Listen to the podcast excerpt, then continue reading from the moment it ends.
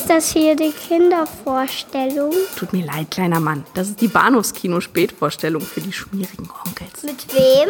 Mit Patrick Lohmeier und Daniel Gramsch.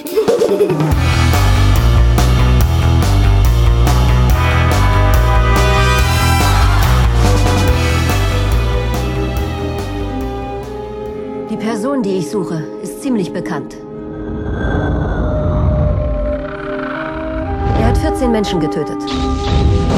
Soweit uns bekannt ist. Schon daran gedacht, dass er hinter Ihnen her sein könnte?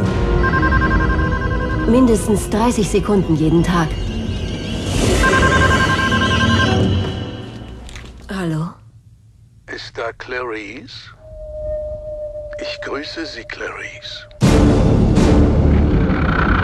Ich befand mich in einem Zustand chronischer Lethargie. Ich brauche eine Tätigkeit, Clarice. Die Zeit der Muße ist vorbei. Ich muss ins öffentliche Leben zurück.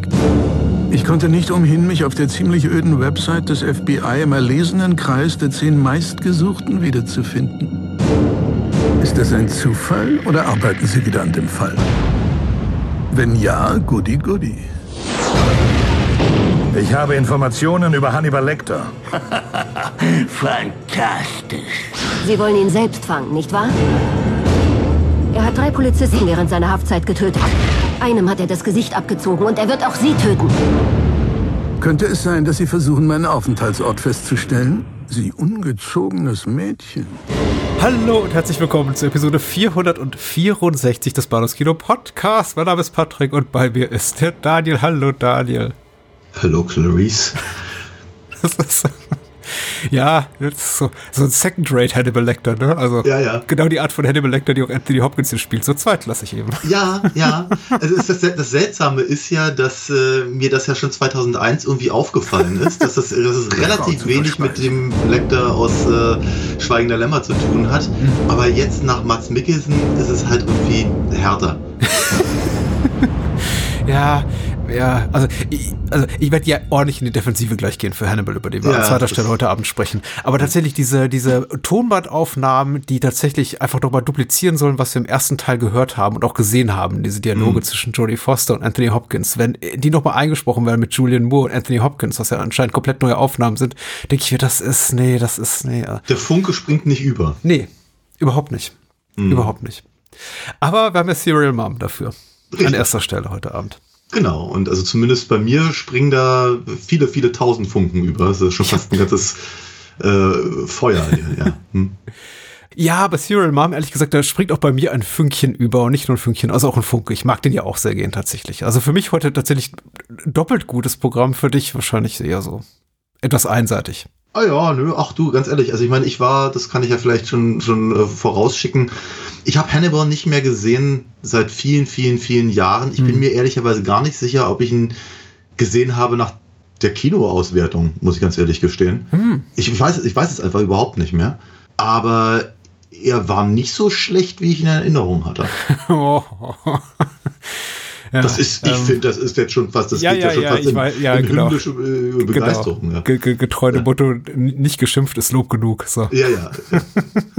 Serial Mom aus dem Jahr 1994 ist der erste Film, über den wir heute Abend sprechen. Der heißt auch im Original so, in Deutschland trägt er den Zusatztitel Mutter lässt das Morden nicht oder Nee, warum, warum, lässt, lässt, Ma warum lässt Mutter das Morden nicht? Ja. Ja, er, er hatte mehrere Zusatztitel. Mir ist Ah, auch der, den du warum gerade lässt genannt Mama hast. Nicht das, warum, lässt lässt Mama Mama, das- das, Morden nicht? Richtig. Das ist doch völlig bescheuert. Unter dem ist er mir auch bekannt. Äh, die Wikipedia, aber auch OFDB äh, führt hier noch auf zusätzlich Mutter lässt das Morden nicht. Unter dem Titel habe ich ihn ehrlich gesagt noch nie kennengelernt, Ja, aber okay. Vielleicht in Österreich. Oder vielleicht in Österreich, ja. In ja, Österreich. in Österreich hieß, guck mal, wer da spricht, schau mal, wer da spricht. Ja, siehst du. Ne? Guck mal, siehst du, schaust du. äh, von, von John Waters, nach einem Drehbuch von John Waters. Äh, Musik Basil, Basil Polidoris, Ja. auch nicht ganz unbekannt und unbeliebt hier in unseren Reihen. Richtig. Äh, mit Kathleen Turner vor der Kamera, Sam Waterston, Ricky Lake, Matthew Lillard. Justin Whalen ist, äh, war, war mir noch bekannt, Mink Stoll natürlich und äh, also einfach so Waters Regulars, Patty. Hearst. Und ja. Tracy Lords hat einen kleinen Gastauftritt, richtig. Ja, ja. Ich habe die, die habe ich mir auch erstmal gegoogelt, was ist eigentlich aus der geworden? Also ich glaube, ich habe zuletzt Ja. in den 90ern der Tracy Hurst irgendwelche Gedanken verschwendet. Aha. Wegen der einen Sache da, ne? Wegen, Wegen der einen Sache da. ja, wegen ihrer Cry Baby. Ja, natürlich. Oder ähm, Not From This Earth, also dieser Korben-Film natürlich. Also, ja. Natürlich.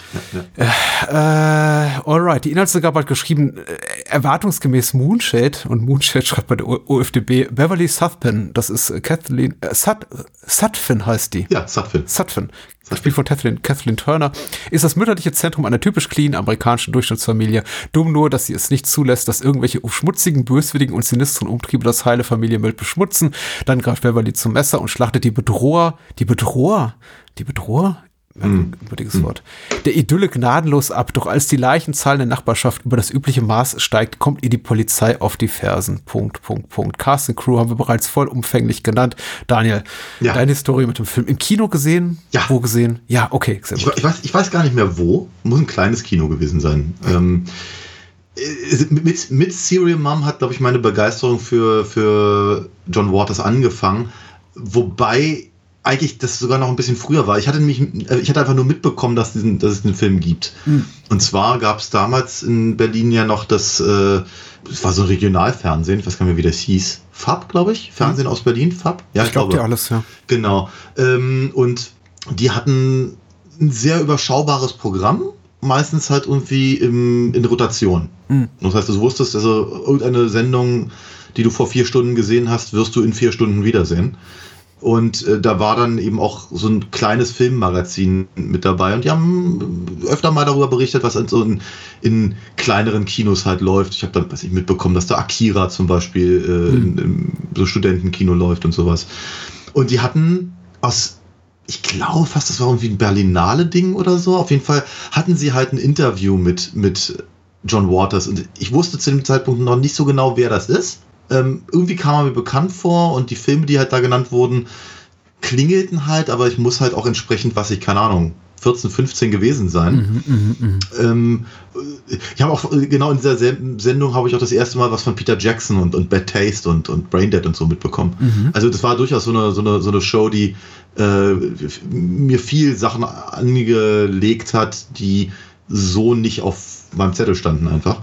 Und auf jeden Fall war John Waters in diesem Interview ohne Ende amüsant. Mhm. Ich fand den halt unglaublich lustig und dachte mir, was ist das nur für ein, für, für, für ein komischer Mensch und erzählte halt irgendwie, warum, warum, warum seine Filme nicht teurer sind und warum es nicht mehr von ihm gibt. Und er meinte, halt, meinte, meinte damals, äh, dass große Studios eben möchten, dass also nur dann Geld geben, wenn sie möchten, dass in einem, dass, ein, dass das Publikum aus Filmen rauskommt und sagen, I've learned something, I hm. feel better. Und das würde man halt in seinen, in seinen Filmen nicht haben. Nein. Und das, das, das fixte mich ja schon ich ganz meine, man hat an. das gelernt, aber ob man sich besser fühlt. Ja. ja, ja. ja. Genau, jedenfalls fixte mich das ganz schön an und dann äh, sagten sie eben auch, dass das Serial Mom halt im, im, in irgendeinem kleinen Pupskino halt läuft und dass Kathleen Turner halt mit dabei ist. Und die kannte ich ja nun aus den, aus den Filmen mit Michael Douglas und die ja. mochte ich wahnsinnig gerne und fand einfach die Idee schräg. Hm. Fand die einfach schräg, eben Kathleen Turner als, als äh, gleichzeitig als äh, Ideal-Housewife irgendwie und hm. dann aber eben als hm. Mörderin. Also bin ich da reingegangen. Und der Film hatte mich sehr überrascht, mhm. alles in allem. Also ich hatte damit so nicht gerechnet. Vor allem habe ich nicht, ich, ich hatte ehrlicherweise angenommen, dass eher ein Thriller ist und dass er nicht so komisch ist. Und ich habe mich bepisst vor Lachen und fand das alles un unglaublich toll und spannend und witzig. Und äh, das war dann der Moment, wo ich angefangen habe, auch so bewusst nach John Waters Sachen zu gucken, äh, was dann letztendlich ja erst möglich war, als ich 18 wurde und eben die äh, äh so, sowas wie das Videodrom oder Incredibly Strange Video in, in Berlin halt mhm. besuchen konnte.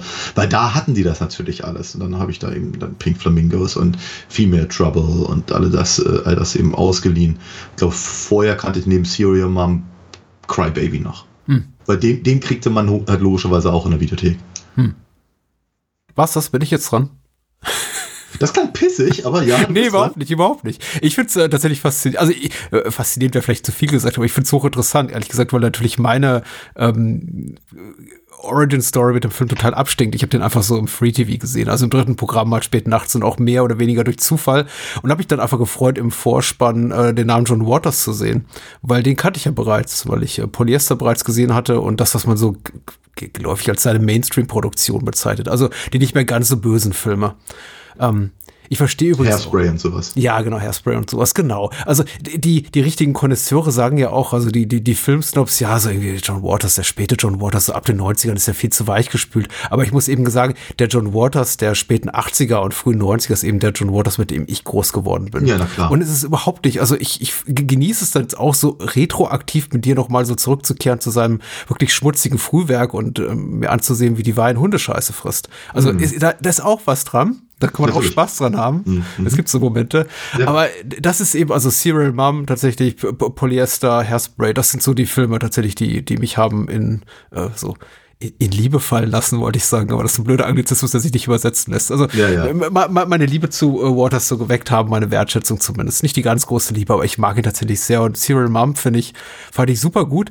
Ich habe allerdings jetzt auch, glaube ich, das letzte Vierteljahrhundert, seit ich ihn zum ersten Mal gesehen habe, nicht wieder die Möglichkeit gehabt oder Gelegenheit gehabt oder Anlass gehabt, ihn ein weiteres Mal zu sehen, um als total happy, ihn wieder gesehen zu haben, weil hm, Einerseits hatte ich ganz, ganz viele Szenen noch eins zu eins so vor meinem geistigen Auge und habe mich gefreut darüber, wie gut ich mich noch dran erinnern kann und dass eben so äh, altgeliebte Lieblingsmomente auch tatsächlich so immer noch so lustig sind wie einst. Ja. Aber ich war auch immer und immer wieder überrascht von dem Film, welche, welche erzählerischen Haken der schlägt und wie Ja. gemein der auch stellenweise ist. Ich habe zum Beispiel überhaupt nicht auf dem Schirm gehabt, wie offen er einfach mit Beverlys Existenz als Serienkillerin umgeht und dachte, na ja, also ein konventioneller Film, der, der, der zieht da erstmal so, klar, der Film heißt Serial Mom und da ist Kathleen Turner auf dem Kinoplakat mit einem Messer in der Hand, also wir wissen schon, worum es geht, aber der, der, der, entwickelt so einen Spannungsmoment daraus und lässt zumindest so, dass Kathleen Turner das Umfeld erstmal so bestimmt die Hälfte des Films im Unklaren darüber, was die Mama wirklich treibt. Ja. Aber nee, der Film macht was ganz anderes. Der eskaliert eigentlich schon nach 15 Minuten total. Ja, klar. Und Ja, alle ja, schreien rum und, und rennen vor, vor Beverly weg und äh, die Familie ahnt schon was und weiß ganz schnell alles. Und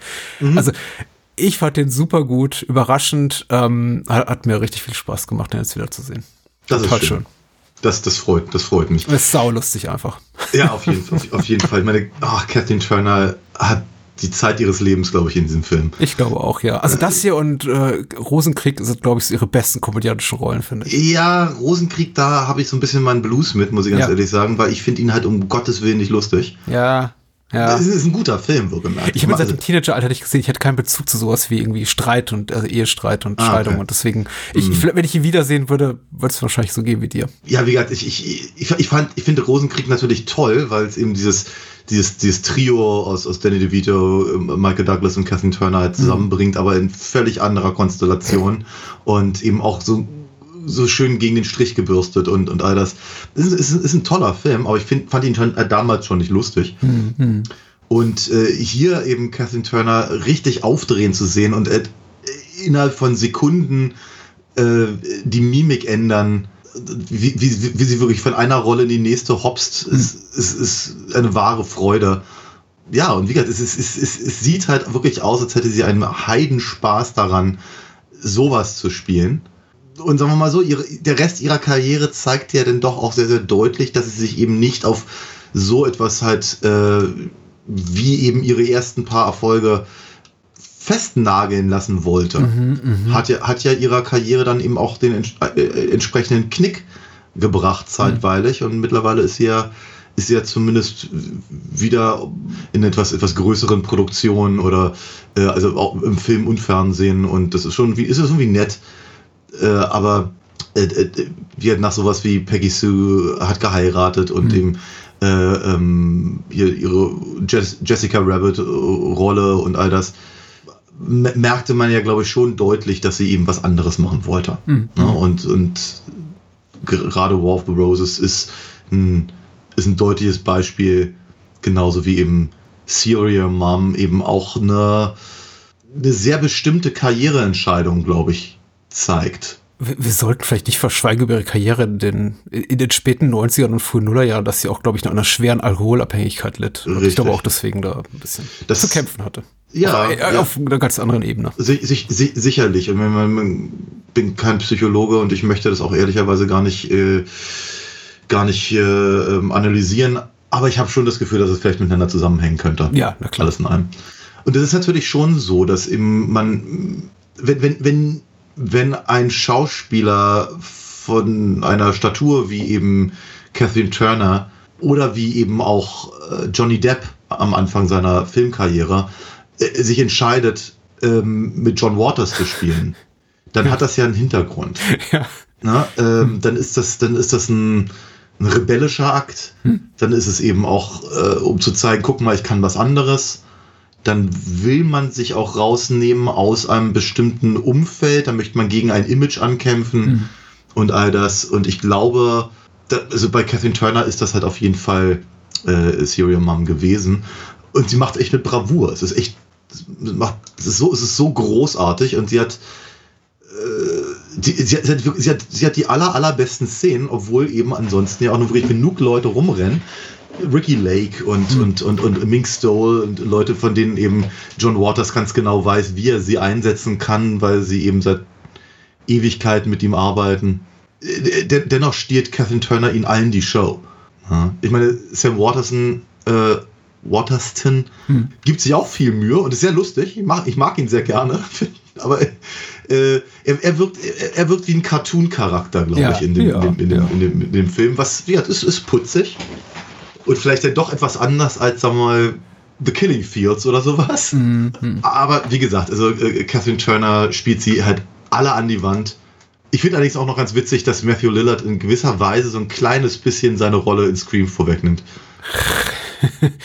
Ja, Matthew Lillard, äh, in, in jungen Jahren, ich möchte ihm jetzt auch nicht zu nahe treten, wie, wie sollte ich auch? Ich meine, er, ist, er sitzt auf dem Berg von Geld und Erfolg und äh, weit weg in Hollywood, aber äh, ich habe das Gefühl, dass er so in frühen Jahren seiner Karriere keinen großen Variantenreichtum oder also schauspielerisch in, in der Art, wie er seine Rollen dargibt, hatte. Aber ich glaube, er wurde auch für nichts anderes gecastet. Konnte man Ja. eben auch äh, den Menschen, die ihn angeheuert haben, so einen Vorwurf machen. Äh, Auch er macht ja seine Sache gut, aber du hast ja recht, das ist eine One-Woman-Show, in der, eigentlich alle anderen abstinken. Und keiner ist schlecht in diesem Film. Also alle sind sie verdammt gut. Sie sind auch verdammt lustig. Und ich meine auch äh, hier, Ricky Lake hat äh, lustige Momente, vor allem da, wenn es um ihre ganzen Liebeleien, Highschool-Liebeleien geht und Ja. das ist schon alles irgendwie sehr, sehr süß auch irgendwie. Es ist lustig irgendwie anzugucken, dass irgendwie im gesamten Cast eigentlich sie die größte Karriere hatte. Sie ist ja mittlerweile, also nicht im Filmbereich, aber sie ist ja eine, eine Talkshow-Koryphäe in den USA, eine der erfolgreichsten Entertainerinnen, irgendwie sowas so im, im ganzen Talkshow-Bereich und irgendwie a- aber Millionen schwer und äh, interessant, dass eigentlich für, für keinen anderen so die Karriere so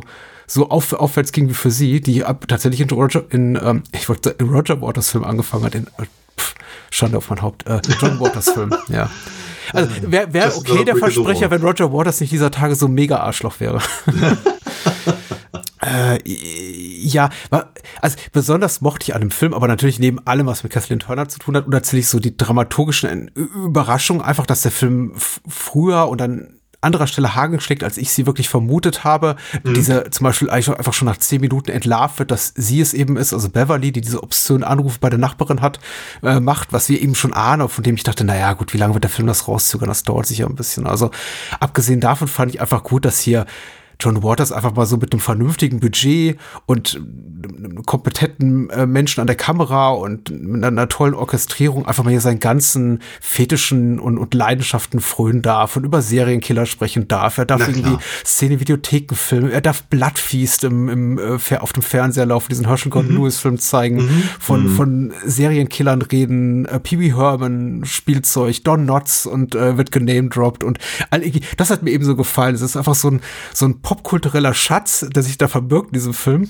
Einfach nur dialogseitig auch häufig, bei, bei dem ich mich sehr, sehr abgeholt fühle als Aha. Nerd der, Ja. dieser Zeit eben, der in dieser Zeit aufgewachsen ist. Ich denke mir, ja, stimmt, das ist auch alles Herzblut mit drei Damen. Äh, zwei Damen ist auch die Serie, die ich eben geguckt habe der, zu der Zeit. ja, Oder ja, ein bisschen ja, früher. Three- Three's Company mit Susan Natürlich. Summers. Für mich ja, war ja. Susan Sommers, äh, das ist, heute wirkt das vielleicht lächerlich, 30 Jahre After the Fact so ein bisschen. Aber 94 dachte ich, oh, cool, das ist Susan Summers aus der Ja. Serie, die ich mag. Ja, ja, ja, Mehr ja. oder weniger ist okay, die Serie. Stimmt, 94, gar nicht 91. Das heißt, ich muss ja schon 18 gewesen sein, als der Film rauskam. Ah, ah, anyway. Ja, aber natürlich, klar, da lief das halt rauf und runter mit John Ritter und, und so. Und, äh, Klar, Vorabprogramm bei Pro7, ja. Richtig. Aber ja, auch das abgeholt fühlen, gerade was eben zum Beispiel diese, diese Jugendkultur da angeht, eben mit dem, mit dem äh, Rumhängen in der Videothek, Ja. äh, Annie nicht zu mögen. das ist auch so schön, dass er, dass, dass, dass, ähm, dass äh, John Waters, er ist ja, er ist ja relativ zurückhaltend in diesem Film. Also Ja. gerade was, was, was, was, sagen wir mal, du hast ja schon äh, ähm, äh, Divines ähm, How much is the doggy in the window Moment ähm, äh, erwähnt. Und sagen wir mal, die Ab Abartigkeiten, für die John Waters ja eben bekannt und geliebt wird, sind hier halt mh, kaum drin. Ja? Ja. Aber eben dieser, dieser olle, olle Dame da, die, äh, die nicht zurück- die Videokassetten zurückspult und sich von ihrem äh, Hund die Füße lecken lässt, das ist schon. Ah, denke ich so, ja, danke, John. Das sind wieder so Bilder, die ich nie aus dem Kopf kriege. Ja, ja. ja. Ähm, aber, das, aber, ich, aber dass er so etwas halt reinbringt in einen, in, in einen Film, der sich ansonsten eben sehr zurückhält, finde ich schon Ja, total. finde ich großartig, ehrlicherweise. Ich weiß er, auch- Er, er, er vergisst halt einfach nicht, wo er herkommt. Das ist schön. Damit hast du absolut recht. Und ich frag, habe mich ein bisschen gefragt, ob das Menschen, die vielleicht maßgeblich jünger sind als wir, das so nachvollziehen können. Das ist einfach in so ein.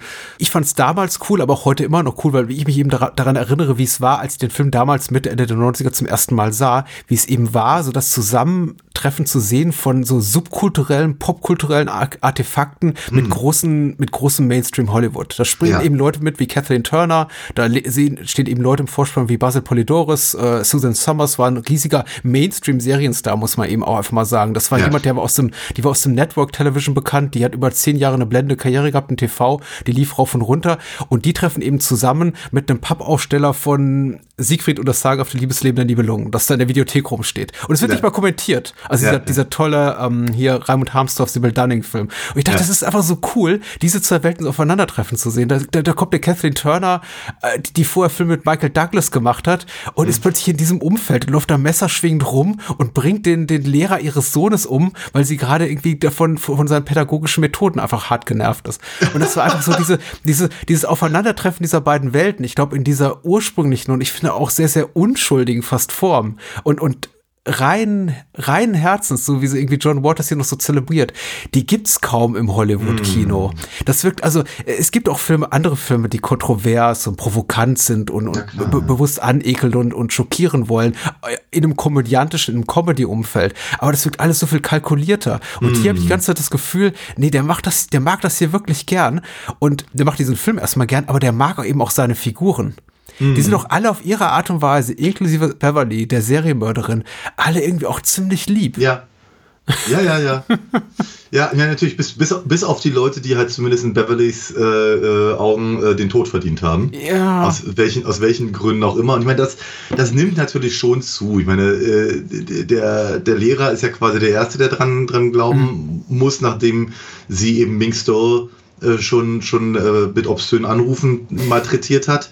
Mm. Sagen wir mal, vielleicht kann man, naja, warum, warum er deswegen sterben muss, weiß ich nicht genau, aber ähm, äh, aber das ist halt nun der der hier Carl, der eben äh, Ricky Lakes Herz bricht, in des Mutters Augen halt ähm, oder eine schwere Unbill äh, be beging. Das ist äh, ja, das ist, das, ist- das ist noch irgendwie halbwegs nachvollziehbar. Aber es wird ja immer absurder. Ne? Und, und, und ir- irgendwann sterben die Leute, weil sie eben, äh, weil sie einen Grund brauchen, ne? weil sie eben die Kassette nicht zurückgespult haben. Oder weil Patty Hearst äh, äh, eben weiße Schuhe nach dem, nach dem Labor Day trägt.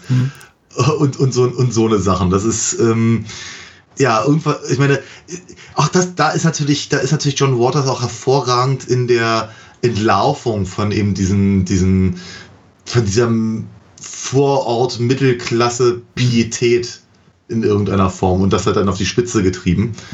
Äh, Ich weiß gar nicht, wo ich hin will mit dem ganzen Satz, aber ich Nee, lasse das Stelle sein, ja. Das ist ja, nee, du hast ja vollkommen recht mit allem. Also das ist, ich, ich glaube, John Waters Hauptanliegen ist, das zu demaskieren, aber dann eben auch doch wieder, wie ich, also zumindest war das so mein Empfinden, auf eine sehr liebevolle Art und Weise, die doch noch so ein gewisses Maß an Respekt und eben auch Liebe für die Figuren mitbringt. Weil ich meine, du hast ja recht, also Eugene, Beverlys Ehemann, ist so ein Dufus. Der ist halt einfach ein der ist eine Witzfigur, das ist ein Naivling. Die, die Kinder sind eher nervtötend, aber irgendwie dabei auch relativ authentisch gezeichnet. Aber irgendwie hat man sie da doch trotzdem gern. Ich gebe dir absolut recht, die Mordopfer haben in der Regel nicht unsere Sympathien verdient. Bis auf vielleicht Justin Whalen hier als Scotty, zu dem wir auch gerne gleich nochmal kommen können. Ähm, den, den ich ehrlich gesagt ganz, ganz lieb fand oder ganz also eigentlich zu nett, um umgebracht zu werden, aber na gut, vor allem nicht auf diese Art und Weise. Aber Mhm. es ist, es ist halt dieses, dieses wunderbare Zusammenspiel von irgendwie doch Sympathie und irgendwie auch Kenntnis dieser, dieser Welt, die er, die der Film da beschreibt und gleichzeitig eben De Demaskierung durch Filme, durch, durch Szenen, die einen wirklich wieder so komplett kalt erwischen, wie dieser Sermon des Priesters da in der Kirche, der die, Ja, ja, ja. der die Todesstrafe abfeiert. Wo man irgendwie, der Film kommt immer wieder an so einen Moment, wo man denkt, ja, eigentlich klar, furchtbar, äh, Hölle, Hölle vor Ort und alles ist irgendwie ganz schrecklich. Aber dann denkt man sich, ja, komm, aber eigentlich, die Leute sind ja doch ganz okay. Und dann gehen sie in die Kirche und hören sich irgendwie ein, ein Loblied auf die Todesstrafe an.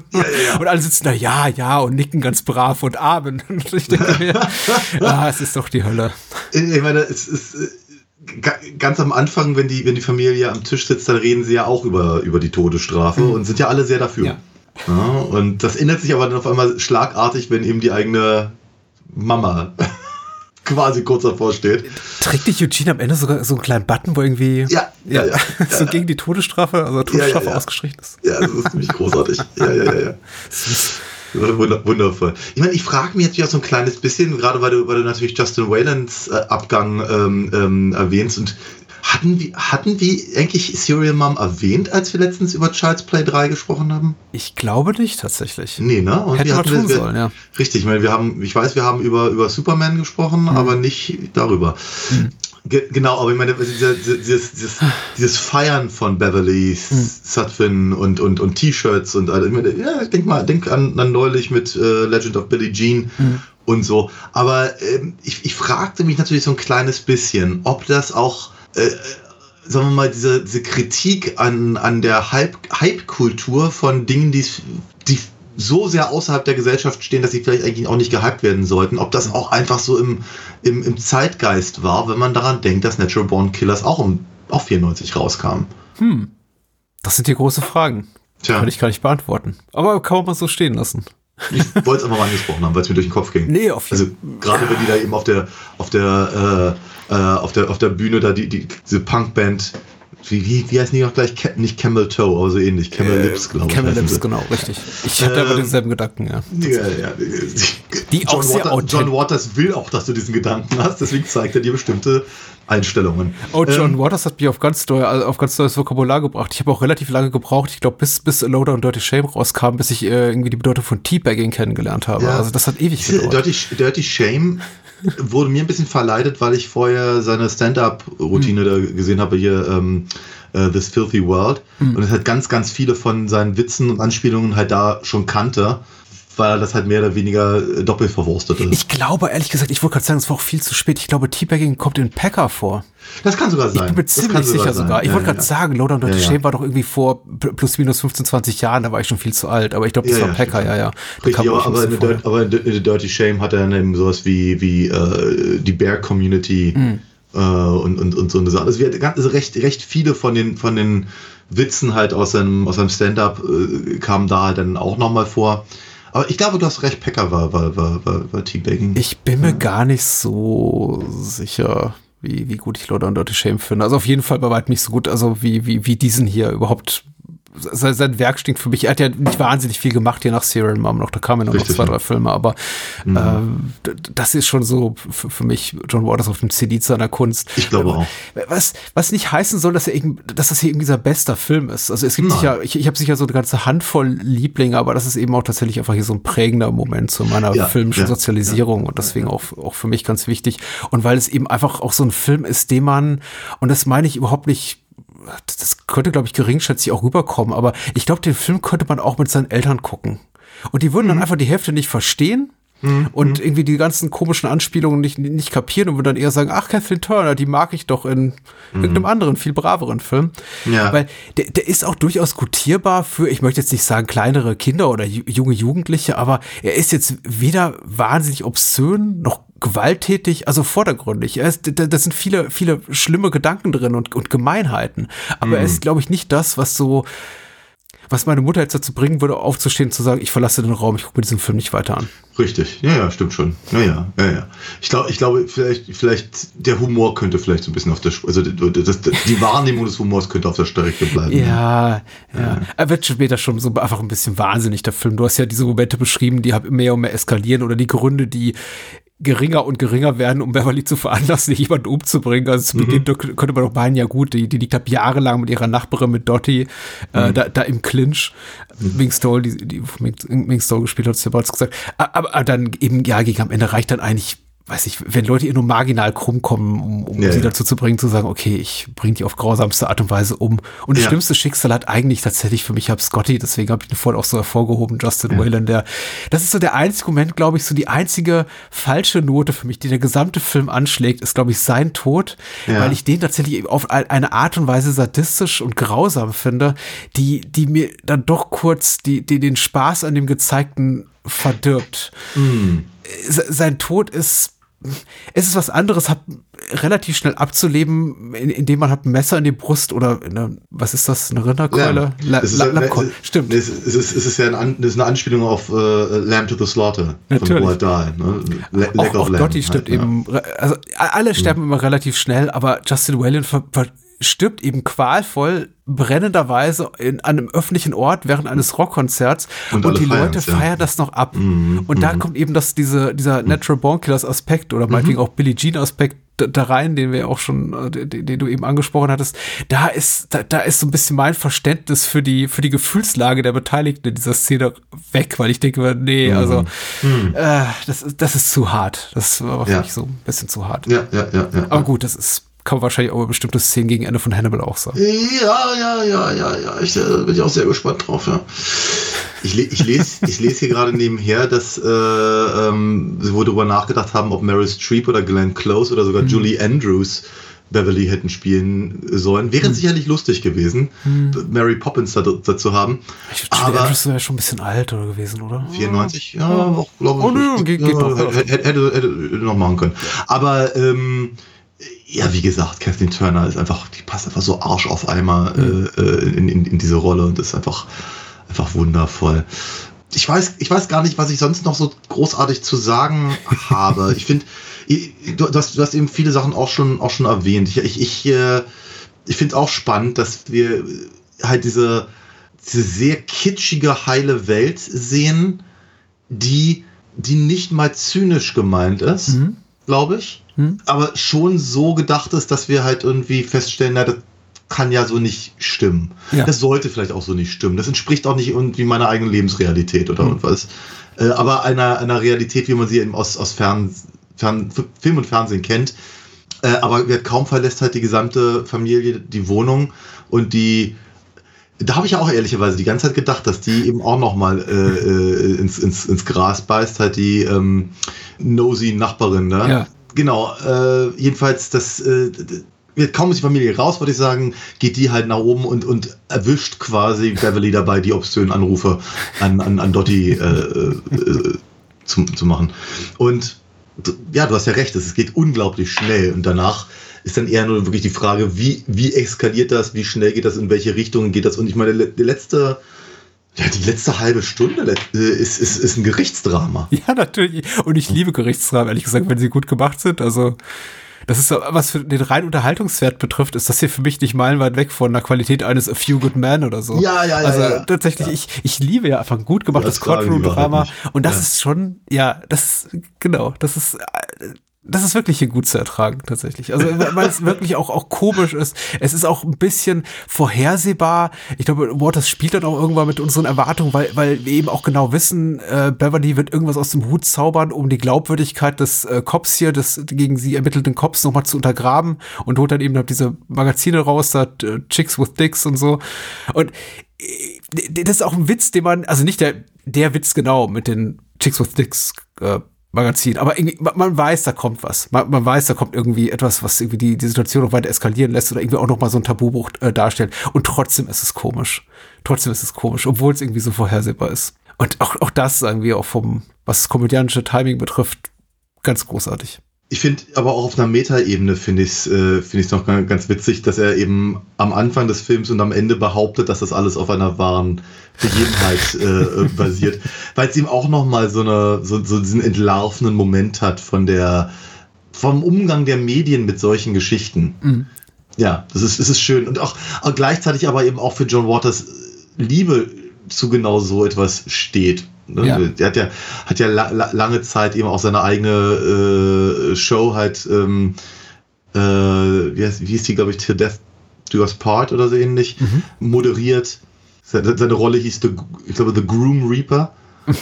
Weil es ging halt da immer nur um, um, um, um Ehepaare, die sich gegenseitig abgemurkst haben. Und das war halt so eine, so eine Barbara Salisch-Show. Irgendwelche nachgespielten Gerichtsverhandlungen und alles. Und da hat er ja offenkundig ein Fable für. Ja. Ähm, ich habe immer noch so viel notiert, aber ich glaube, irgendwie so Witze nacherzählen ist wenig produktiv. Ich habe einfach. Korrekt. Ich, ich, ich habe.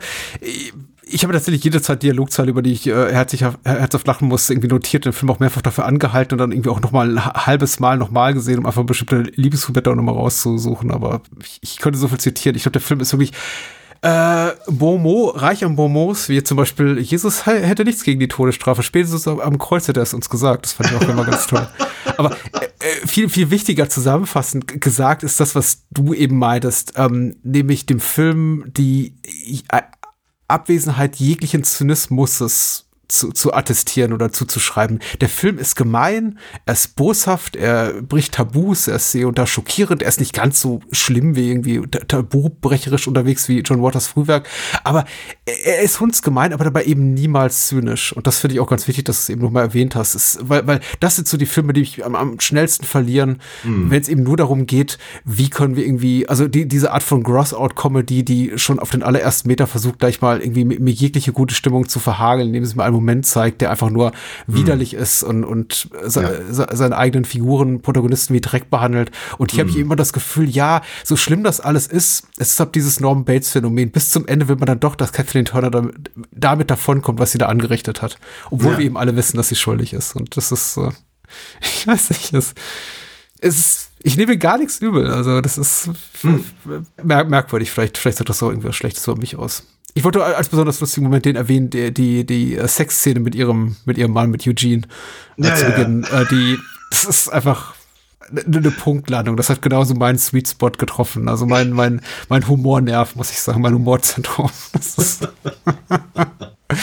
Weil es so unangenehm ist, dieses, äh, dieser Kontrast zu der squeaky clean Mom, die irgendwie keine, keine Kaugummis in ihrem eigenen Wohnzimmer erlaubt Ja, ja. und dann irgendwie halb äh, orgiastisch, warte mal, wie nennt man das orgiastisch abgeht? Egal. Ja, egal. bestimmt. Ja, so. Ich lasse ich lass es gelten. Ja, whatever. Gut, es ist ein guter Film. Ja, ich finde, ich finde auch. Und du hast halt auch, auch völlig recht. Ich meine, das, das, das äh, Spätwerk von, von ihm ist, glaube ich, auch einfach nicht mehr. Also, also nach Serial Mom kam eben ja wirklich nicht mehr wahnsinnig viel. Ich meine, Packer ist ein netter Film, aber ob das jetzt John Waters ist oder nicht, ist, glaube ich, relativ egal. Äh, ich glaube, Cecil B. Demented hat eben durchaus noch ein bisschen was zu sagen. Aber ob, der, ob er mir wirklich wahnsinnig gut gefallen hat, möchte ich gar nicht mehr bestimmen müssen. ähm, und The Dirty Shame hat mich halt stark enttäuscht, muss ich ganz ehrlich sagen, weil wie gesagt, die meisten, meisten Gags kannte ich aus This Filthy World und ansonsten habe ich eben da das Gefühl gehabt, er versucht irgendwas wieder herzustellen, was aus den den 70ern funktioniert hat, mit mm, bekannteren Schauspielern und Schauspielerinnen natürlich. Ähm, aber orientiert sich auch zu sehr an eben, was ich, keine Ahnung, Ferralis und sowas. Ja. Weiß, weiß ich nicht. Ich, ich finde ich find, ich find ihn nicht schlimm, aber ich finde ihn noch nicht wirklich gut. Was mich tatsächlich freut, ist, weil das habe ich jetzt auch gerade erst äh, mitbekommen, ähm, seine erst, sein, sein, sein erster Roman soll verfilmt werden. Ähm, und zwar von ihm selber, Liarmouth heißt das Ding. Und ähm, also nichts Genaues weiß man nicht, ja, aber das Ding ist wohl eben offenkundig in Produktion. Was immer das bedeutet. Ja. Ja. Hoff- Ansonsten, ansonsten lese Ja. ich seine Bücher sehr gerne, weil wir nochmal, John Waters persönlich ist halt einfach endlos amüsant. Jetzt hoffen wir mal, dass ihm nicht irgendwie das äh, doch irgendwie steigende, unaufhaltsam steigende Alter dazwischen kommt, der diesen Film halt auch noch rechtzeitig produzieren kann und nicht, äh, dass so, dass in äh, der Development Hell endet und Ja, dann ja, ja. wir in fünf Jahren immer noch drauf warten. Also Ja, ja, ja, toi, toi, toi. Irgendjemand muss ja sein Geld dafür auch hergeben. Total. Und äh, das ist auch eben die Produktionsfirma hier als Savoy Pictures mit, mit diesem Büffel zu Beginn habe ich auch zum allerersten Mal gesehen. Ich habe, äh, aber egal, ich glaube, vertrieben wurde das hier von von einem großen Studio, von einem großen Verleih und ich war einfach erstaunt darüber, dass man 94 Ja. sowas ins Kino Ja, gebracht ja. hat. Mit dem großen Hollywood-Star in der Hauptrolle, aber Aber ich vermute, ich vermute mal, und ich, äh, dass das, das ist vielleicht so ein leichter Versuch zum Übergang zu, zu führen zu, zu unserem zweiten Film. Ja. Ich glaube, äh, so ein Thema wäre ohne ähm, Silence of the Lambs halt ein paar Jahre vorher nicht möglich gewesen. ich, glaub, ich ja. glaube nicht, dass der, dass er wirklich noch so im Fahrwasser davon schwimmt, wie, was weiß ich, sowas wie äh, Copycat oder sowas. Aber ich glaube, das Interesse überhaupt an Serienmörder-Themen, die nicht Freddy Krueger sind, ich glaube, das kam halt wieder hoch durch die Thomas Harris-Verfilmung. Ja. Und über eine Thomas Harris-Verfilmung reden wir gleich, nachdem du gesagt hast, äh, losgeworden bist, wie man dich und deine Kunst unterstützen kann, lieber Daniel. Wie geht das? Das geht ganz einfach. Man braucht dazu nur ein Modem, das ich irgendwie ins Internet einwählen kann. So wie das 94 noch der Fall war. Nein, also ähm, man geht einfach auf alinafox.de, was meine Webseite ist, die Webseite meiner Comicfigur gleichen Namens, nämlich Alina Fox, allerdings ohne de. Und dort kann man dann ein paar Sachen sich angucken, wie zum Beispiel, wie, wie so meine Zeichnungen aussehen auf, auf äh, Probeseiten. Und man kann so ein bisschen was lesen über die Figuren, damit man mal erfährt, was die eigentlich alles so treiben. Und dann kann man natürlich in den Shop gehen und dort nun wiederum, also wenn einem das ganze Geklicke nicht an dem äh, Punkt schon auf den Keks geht und man anfangen muss, irgendwelche Leute umzubringen, dann äh, äh, kann man natürlich dort die Comics äh, in den Warenkorb legen und die Hörspiele auch und sie dann auch nachbezahlen von mir höchstpersönlich zugeschickt bekommen. Das habe ich aber schön gesagt. Ich finde das der Hinweis mit dem Nachbezahlen. Weil ich denke, ich habe darauf gewartet, dass du das irgendwie so dein Werbeblock mal so ein bisschen variierst. Und ich dachte, also dieser Punkt mit dem aber nach Bezahlung, das, ich glaube, den hast du zum ersten Mal erwähnt. Ja, ich glaube auch. ja, genau. Aber wie gesagt, ich, ich, ich schicke halt jedes Mal äh, dann auch, auch noch gerne meine, meine Unterschriften und eine Zeichnung mit dazu und spreche mit den Leuten höchstpersönlich, zumindest per E-Mail. Und ich freue mich da mal sehr drüber, äh, wenn man mich unterstützt. Das finde ich sehr, sehr gut. Man sollte Daniel unterstützen und ähm, in unser beider Namen, sage ich mal, unterstützt auch gerne dieses Podcast-Format und alle Formate, die am Bahnhofskino dranhängen unter patreon.com slash Bahnhofskino. Dafür gibt es ja eine ganze Menge. Ich äh, muss die Goodies jetzt im Einzelnen nicht aufziehen, aber für zwei Euro pro Monat gibt es schon relativ viel und für vier Euro pro Monat doch ein bisschen mehr. Und ganz ehrlich, was sind zwei oder vier Euro im Monat? Das ist irgendwie eine Dose, Dose Energy Drink oder vielleicht vier Euro ein Cappuccino bei eurem Liebling Lieblingscafé. Also das ist wirklich, wirklich wenig für einmal im Monat und dafür fordert ihr eben unsere unabhängige äh, Filmkritik und äh, die regelmäßige Erscheinungsweise dieses Formats, weil irgendwie so ne, wöchentlich seit mittlerweile über elf Jahren, das können ja nicht viele, möchte ich mal behaupten, so ganz ähm, uneitel. Ja. Äh, des Weiteren kauft gerne mein Buch. Trauma TV, Grusel vor der Glotze. Ein Geschenk, das sich zu jeder Jahreszeit eignet. Also, dass ich, ein Buch, das sich zu jeder Jahreszeit als Geschenk eignet. Das wollte ich sagen. So. Wir, wir sprechen über Hannibal, einen Film, den ich mir so lange schon gewünscht habe, der Ja. Ich glaube, noch länger auf einer unserer diversen äh, Wunsch so, sollten wir mal machen. Äh, Bucketlisten steht als Serial Mom, der da auch schon relativ lange stand. Ja. Und jetzt sprechen wir darüber und ich bin sehr, sehr glücklich darüber tatsächlich, ja. Ein, Film, den du dir so lange gewünscht hast und ich so lange versucht habe zu vermeiden, Warum eigentlich? weil ich ihn einfach nicht mochte. Okay. Ich, ich fand den einfach, ich fa- fand den, als ich aus dem Kino gekommen bin, ich war im aller, also im aller, aller, allerhöchsten Maße angefressen und, und, und enttäuscht und, und äh, fühlte mich halt wirklich, ah, ich fühlte mich irgendwie schmutzig und, und, und äh, zwar wirklich in, in, in, in, jeglicher Hinsicht. Als großer Fan des, äh, äh, der, der Verfilmung von Silence of the Lambs, damals eben auch, äh, hätte ich mich auch durchaus noch als Ridley Scott-Fan bezeichnet, obwohl ich Gladiator bis heute nicht gesehen habe, wohlgemerkt.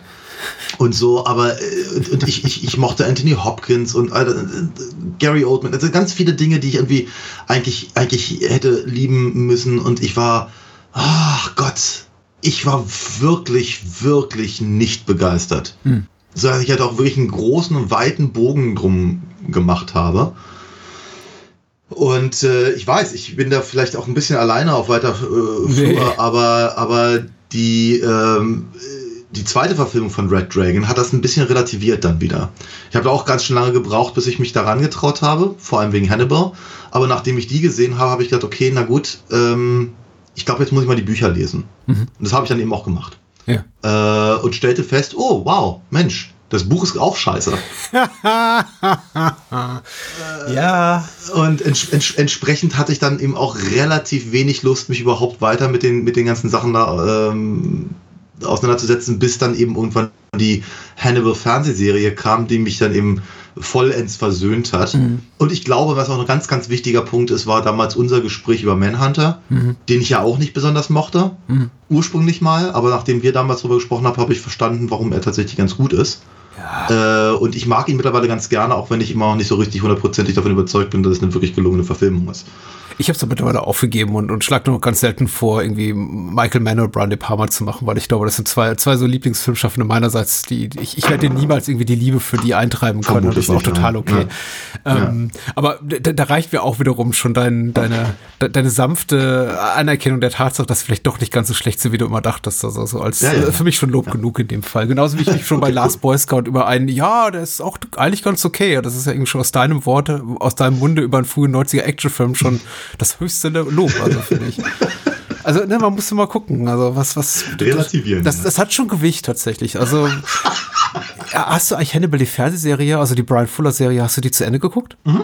Okay, cool. Ja, komplett. Mhm. Weil die dritte Staffel ist ja mehr oder weniger Hannibal, die, Hannibal der Roman. Ja, richtig. Ich sage mehr oder weniger, weil tatsächlich Ja. auch da inhaltlich ein bisschen variiert wird und einfach bestimmte Figuren auch gar nicht auftauchen. Ja, und, und äh, dafür, dafür tauchen äh, Figuren auf, die jetzt hier im Film nicht auftauchen. Ja. Und ja, es hängt, ich meine, es ist ja auch rein, rein was die, was die zeitliche Reihenfolge Mhm. äh, du, durch die Bücher vorgegeben äh, äh, angeht, eben ja auch alles kunterbunt in der Serie. Ich, ja, ja. Aber es ist in, aber es ist in Ordnung, weil, weil, weil sie ein, eigene, ein eigenes Interesse hat und eine eigene, ein eigenes Ziel verfolgt. Mhm.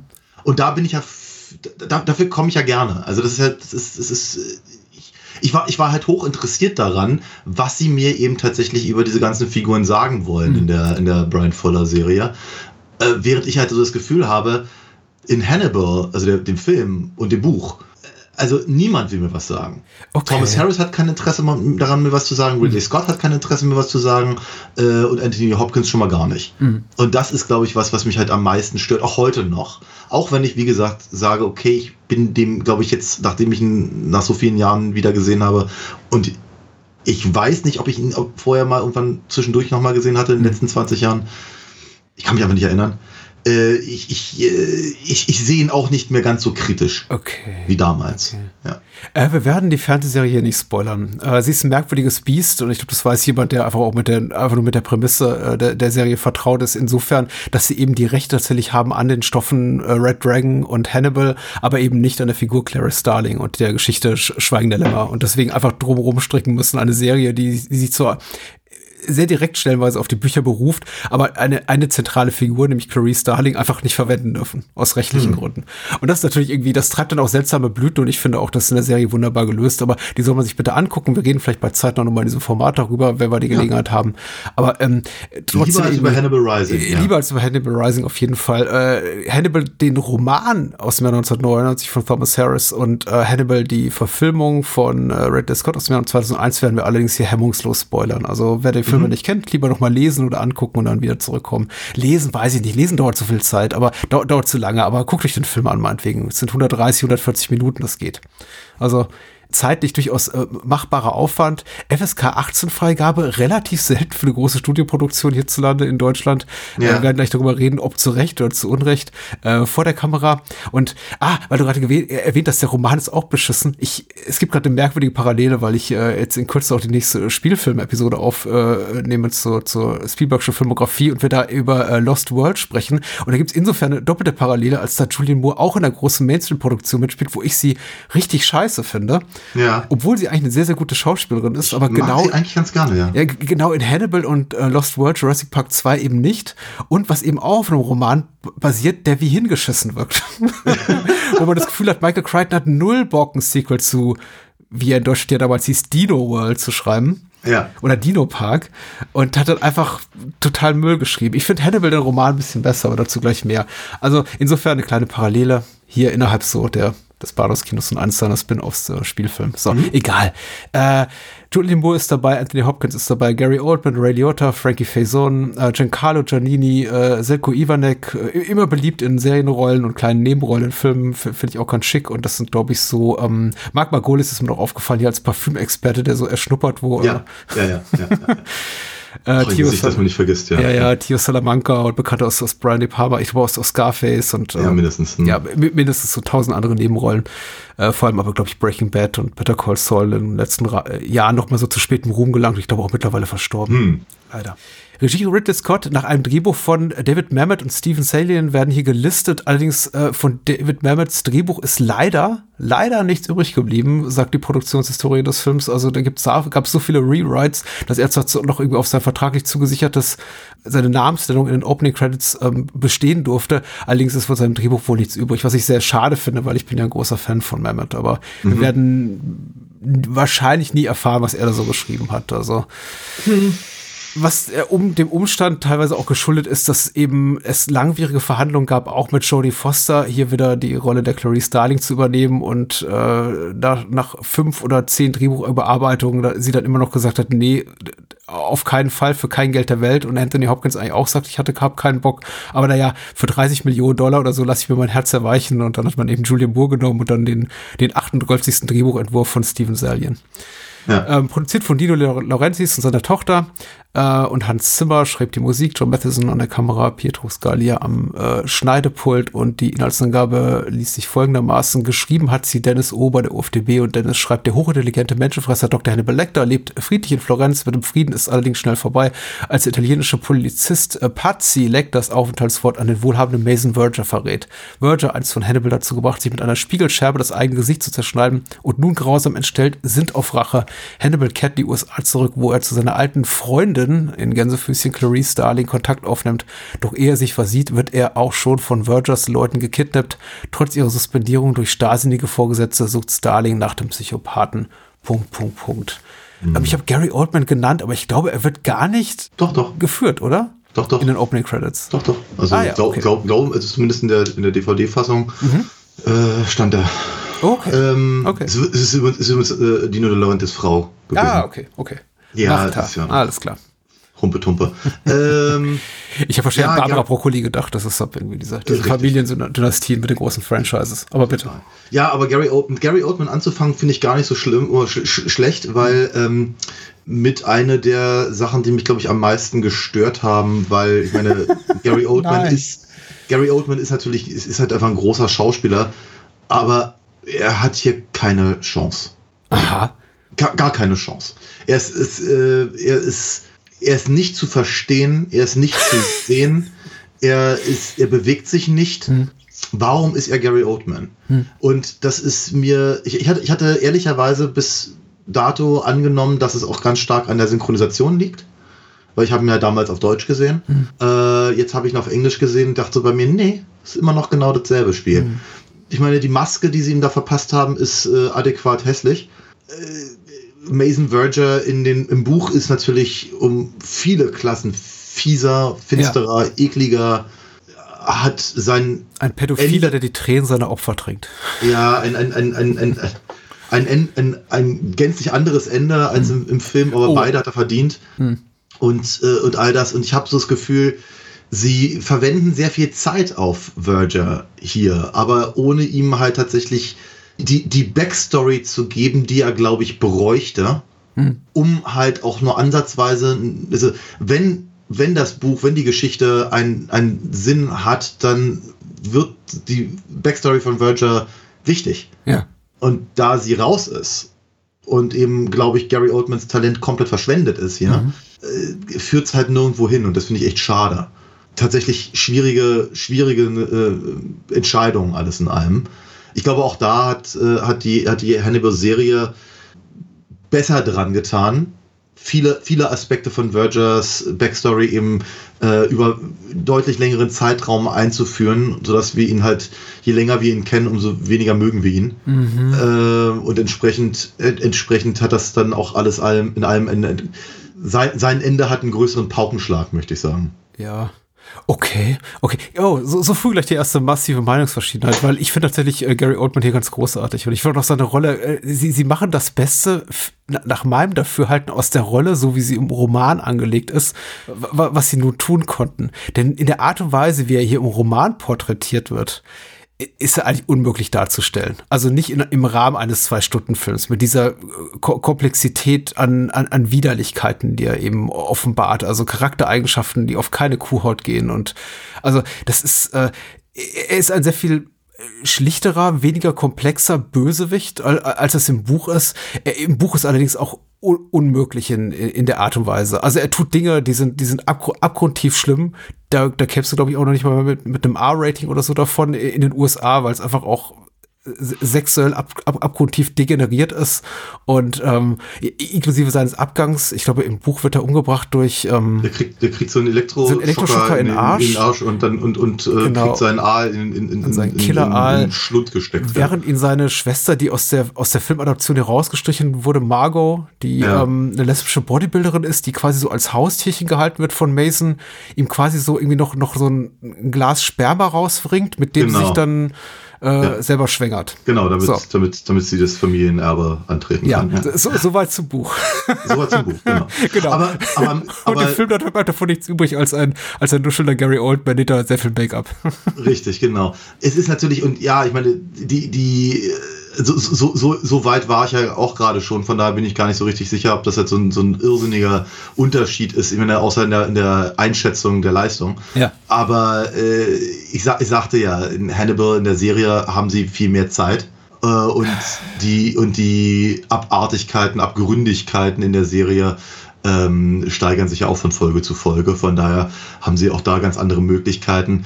Und vermutlich bräuchte, da gebe ich dir völlig recht, vermutlich bräuchte man alleine zwei Stunden, um die Abartigkeiten von Verger äh, in Hannibal zu zeigen. Ja. Ja, und ob ich das brauche, weiß ich auch nicht. Hm, Wie sage ich das freundlich? Ich finde es auch nicht ganz fair, ehrlich gesagt, jetzt äh, ab, ab 20 Serienfolgen, du, du kannst dir für dich daran messen, was ab eine Serie äh, zu leisten in der Lage ist. Mit, Nein, das Dadurch, dass eben die. Geschichte von Mason Verger auf zwei ganze Staffeln verteilt. So tue ich, tue ich auch gar nicht. Ich sage nur, dass, dass die, nochmal, ich, wiederhole meinen Punkt. Ich glaube, die Zusammenfassung stimmt denn gerade nicht.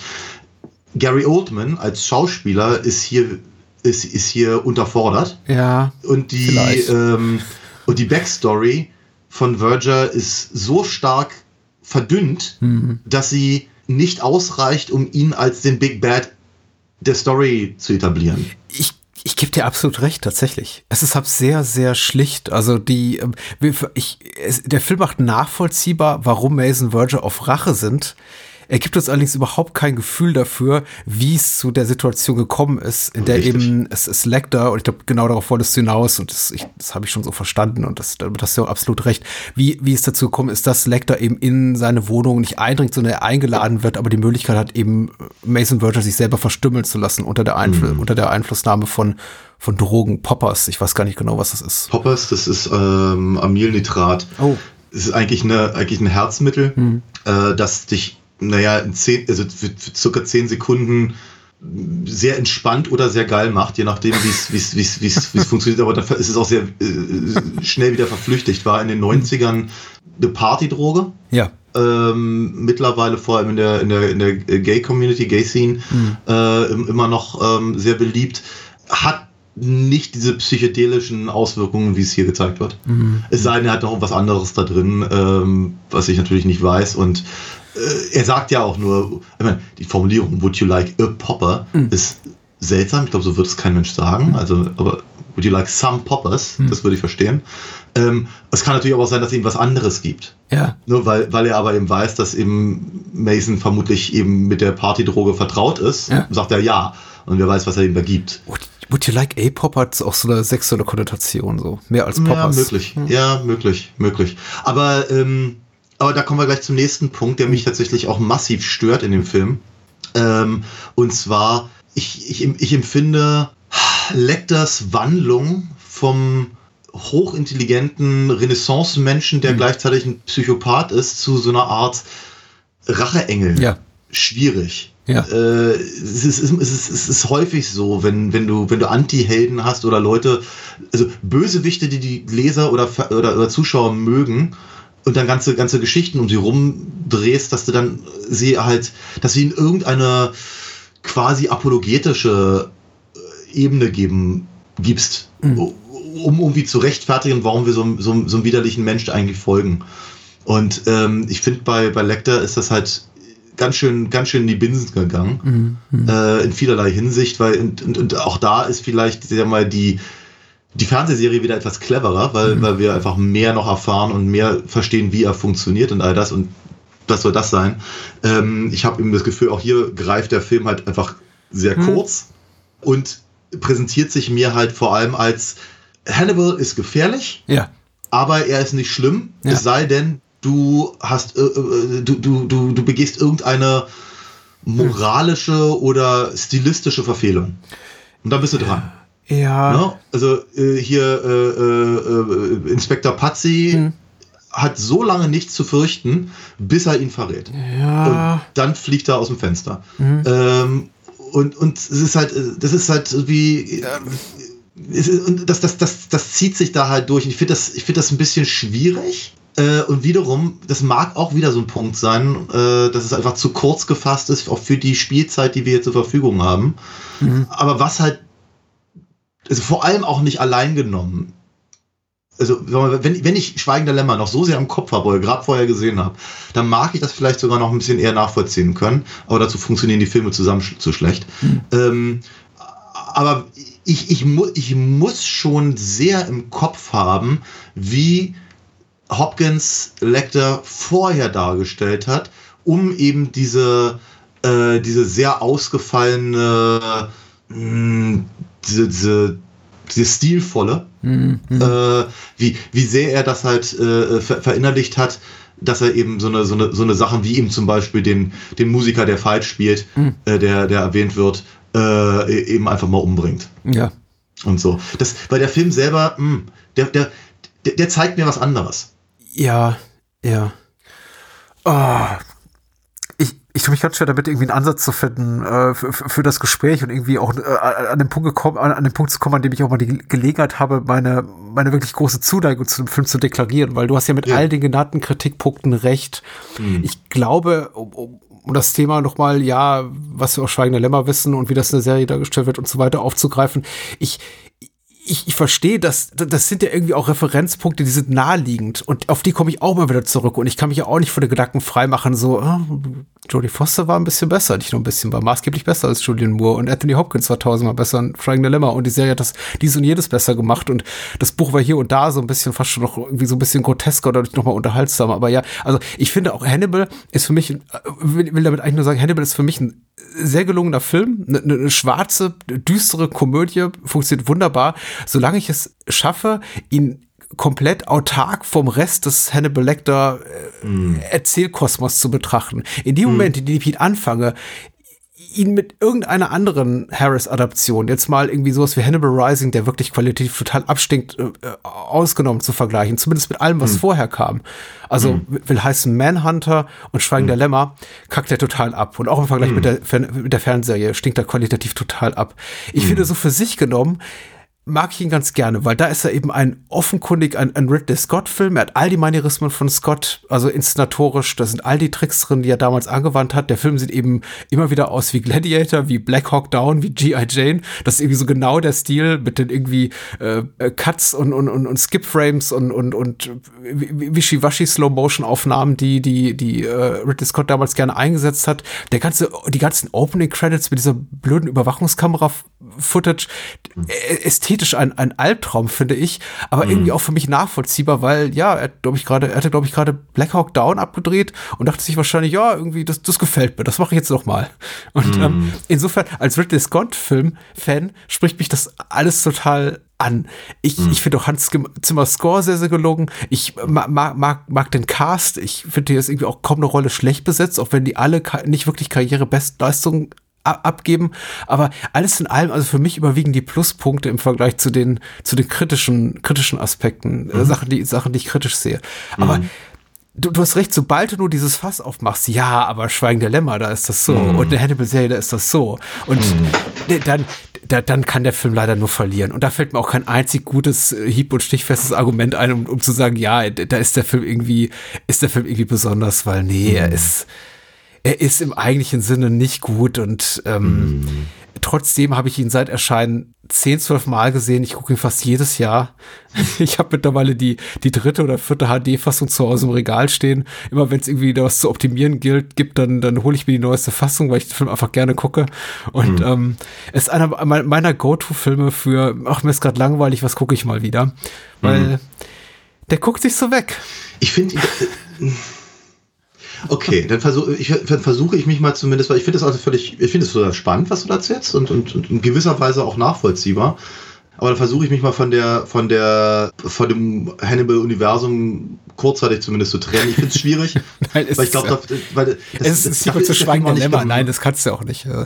Der Film ist einfach, er, er ist dafür da, Ja. um da eingefügt zu werden. Ja, natürlich. Äh, genauso wie halt das Buch dazu da war, Hm. äh, im Prinzip auf der, auf der Popularität dieses Breakout-Charakters, weil ich meine, Lecter kommt, ich glaube, in Red Dragon kommt er, glaube ich, in zwei Kapiteln vor. Ja, ja, es kommt. Und, und, und in Schweigender Lämmer in drei oder fünf. Also viel hat er nicht zu tun.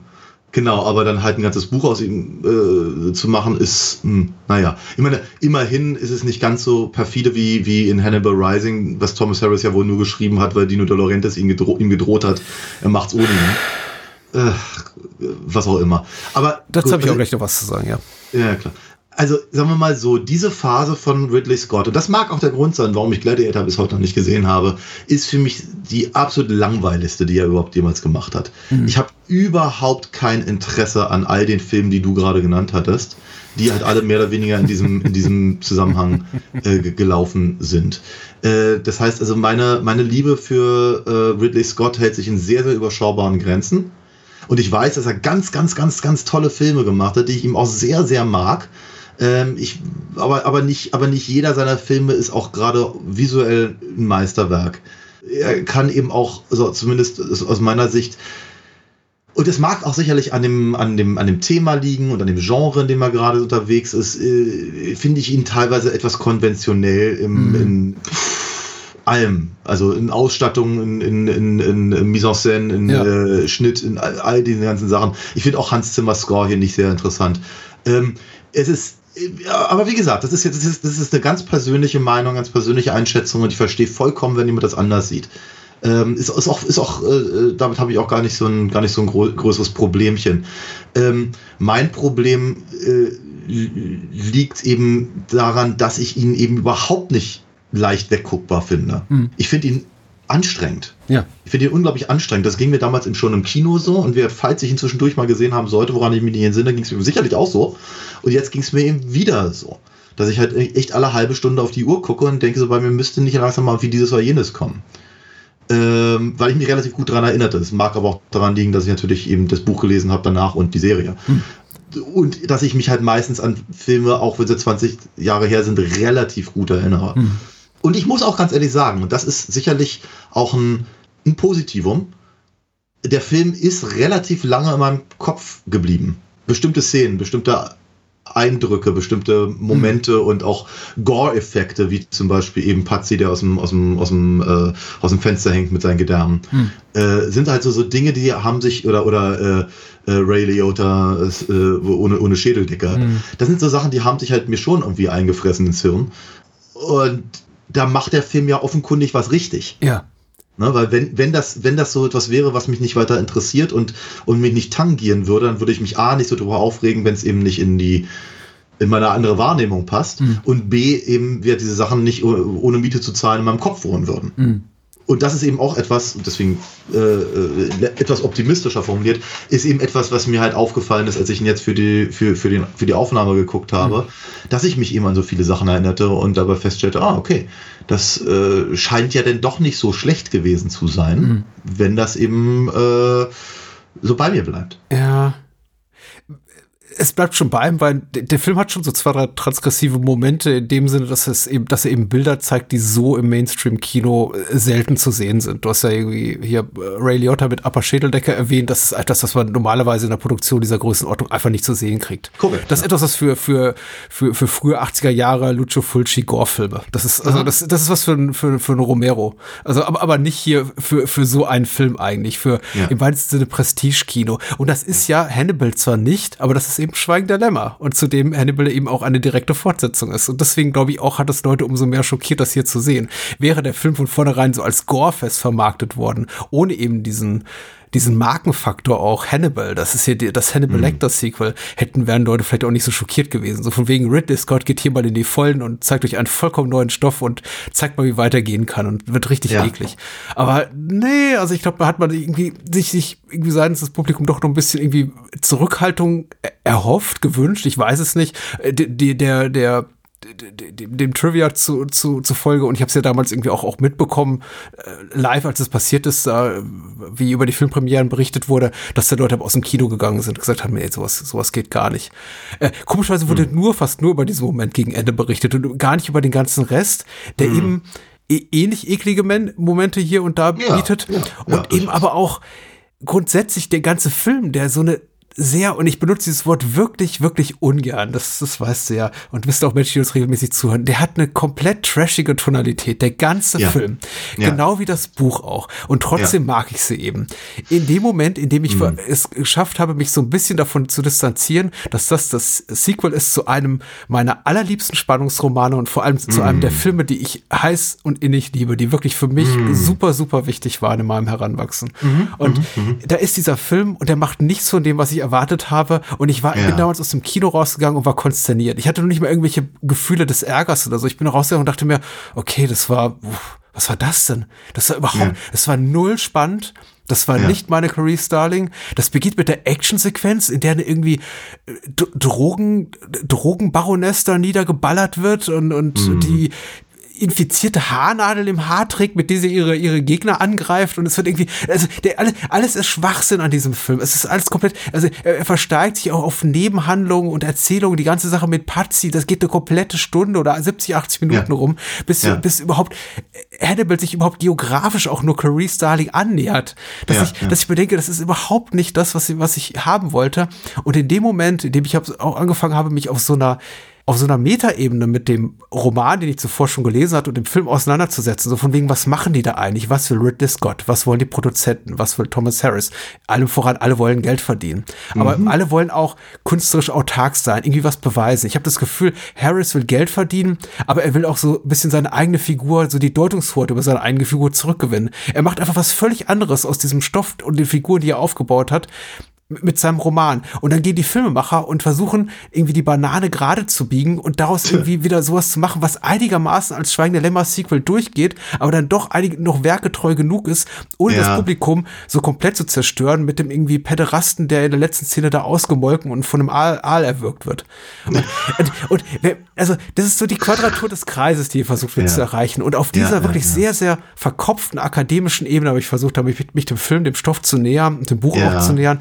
Und und darüber hat sich für mich ein, ein, ein, eine große Sympathie für den Film entwickelt und des, deswegen mm. gucke ich den heute auch immer wieder gerne mm. als nicht als guten Film im eigentlichen Sinne, sondern einfach als, deswegen sage ich auch super unterhaltsam, guckt sich so weg, so als unglaublich entertainiger Clusterfuck an schlechten Ideen, die irgendwie doch ein, ein, ein mm. ganzes ergeben, das irgendwie so funktioniert, weil, weil genug hm. Kompetenz vor und hinter der Kamera versammelt ist, um das irgendwie funktionieren zu lassen, obwohl es nicht sollte. Ich finde das ganz hervorragend zusammengefasst. äh, ich ich, ich habe hier gerade sehr, sehr andächtig gelauscht und fand das ganz, ganz, äh, ganz spannend, weil ich finde, ich finde die, ich finde diese, ich finde diese, ich finde deine Sichtweise dahingehend, so wie du sie gerade erklärt hast, sehr sympathisch. Ähm, ich wünschte, ich könnte es tatsächlich so sehen.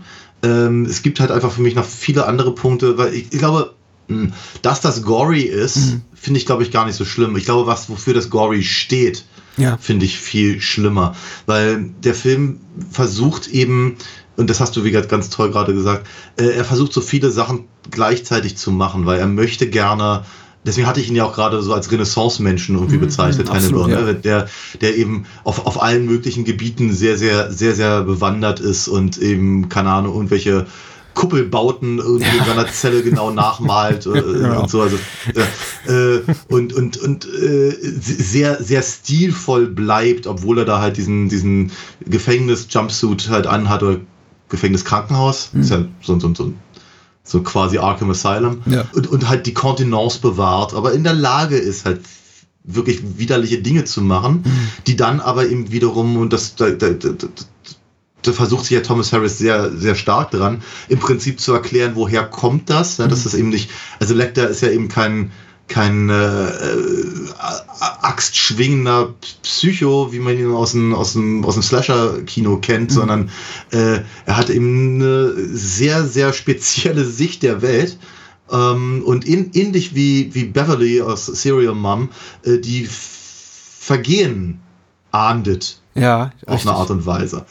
Ne? Und äh, dazu kann man jetzt stehen, wie man möchte, aber wenn ich jetzt aber eben Hannibal von Ridley Scott sehe und Anthony Hopkins größtenteils irgendwie im Sopranos-ähnlichen Jogginganzug durch die Gegend läuft und wenig fürstlich wirkt. Ja. Und dann halt so eine, so eine widerlichen Dinge macht, wie eben hier Giancarlo Giannini ausweiden Ja. oder, oder sowas. Dann, dann zerspringt halt irgendwie so diese Glaskugel, die, die, die sie verbauen, um, äh, die sie um, um, um die Figur von Hannibal versuchen aufzubauen. Ja, weil dann eigentlich nur noch das Monster zu sehen ist. Und das brauche ich eigentlich nicht unbedingt in, in der Story mit dem Schauspieler von dem Regisseur.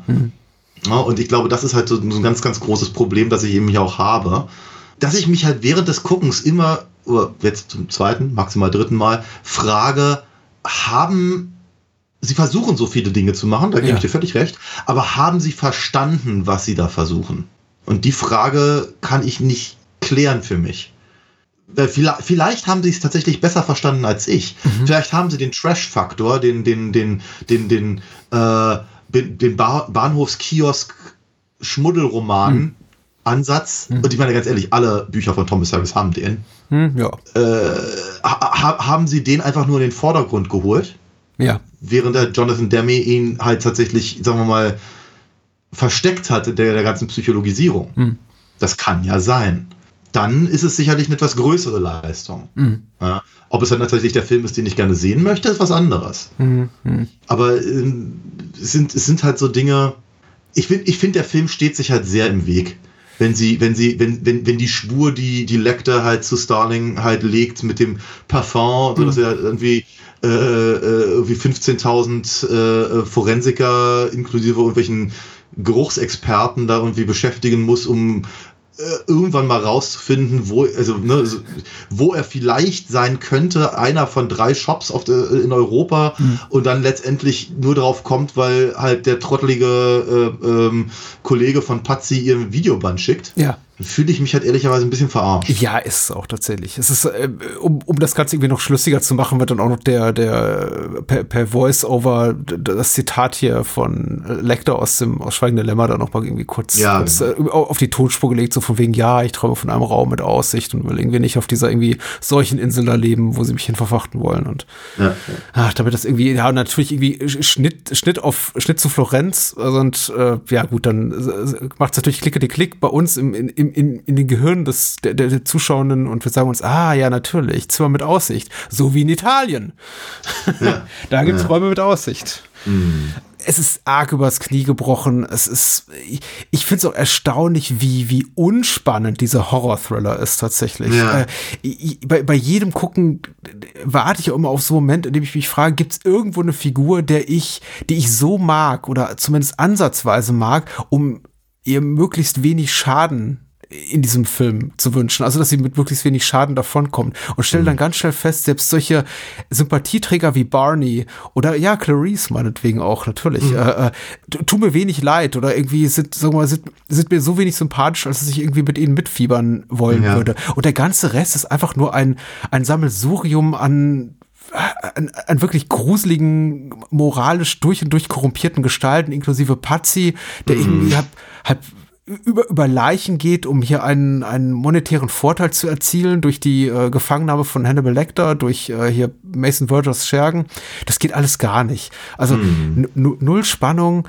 Ich glaube, es wurden einfach maßgeblich an maßgeblichen entscheidenden Stellen wirklich falsche tra- strategische Entscheidungen getroffen mit dem Skript, das überhaupt so werkgetreu zu adaptieren und nicht vielleicht noch mutiger zu sein, zu sagen, okay, wir distanzieren uns noch viel mehr und machen komplett unser eigenes Ding. Ich meine, Ja. ich spätestens in dem Moment, in dem eben sowohl Jodie Foster als auch initial ja auch Anthony Hopkins, der sich ja auch nur mit sehr, sehr viel Geld überreden ließ, der, der, der Legende nach, aber auch eben Jonathan Demme, alle sagten, nee, wir wollen damit irgendwie nichts zu tun haben. Ja. mit, mit, Ja. mit, mit diesem Stoff. Hätte man vielleicht sich mal Gedanken machen müssen seitens der Rechteinhaber, nicht, ähm, okay, welche, welche teuren Hollywood-Dudes können wir jetzt engagieren, damit sie das für irgendwie für uns umsetzen, statt sich und, und sich stattdessen die Frage zu stellen, okay, was haben wir denn falsch gemacht? Wo sind wir hier falsch ab, abgebogen konzeptionell? Wie kriegen Ja. wir diese Leute zurück? Ja. Weil ja, das, richtig. das, das funktioniert alles so nicht. Und ich glaube, wie gesagt, also irgendwie auf so einer rein, auf so einer verkopften Metaebene äh, kann ich den Film sehr genießen. Ich finde den irgendwie auch, auch interessant hier anzusehen als Manifestation dessen, was hier äh, als, als Ridley Scotcher Style durchging im Jahr 2001. Aber der Film ist nicht im klassischen Sinne gut. Und ich glaube, ich komme dann auch nicht weiter. Jetzt reden die auch schon wieder im Kreis.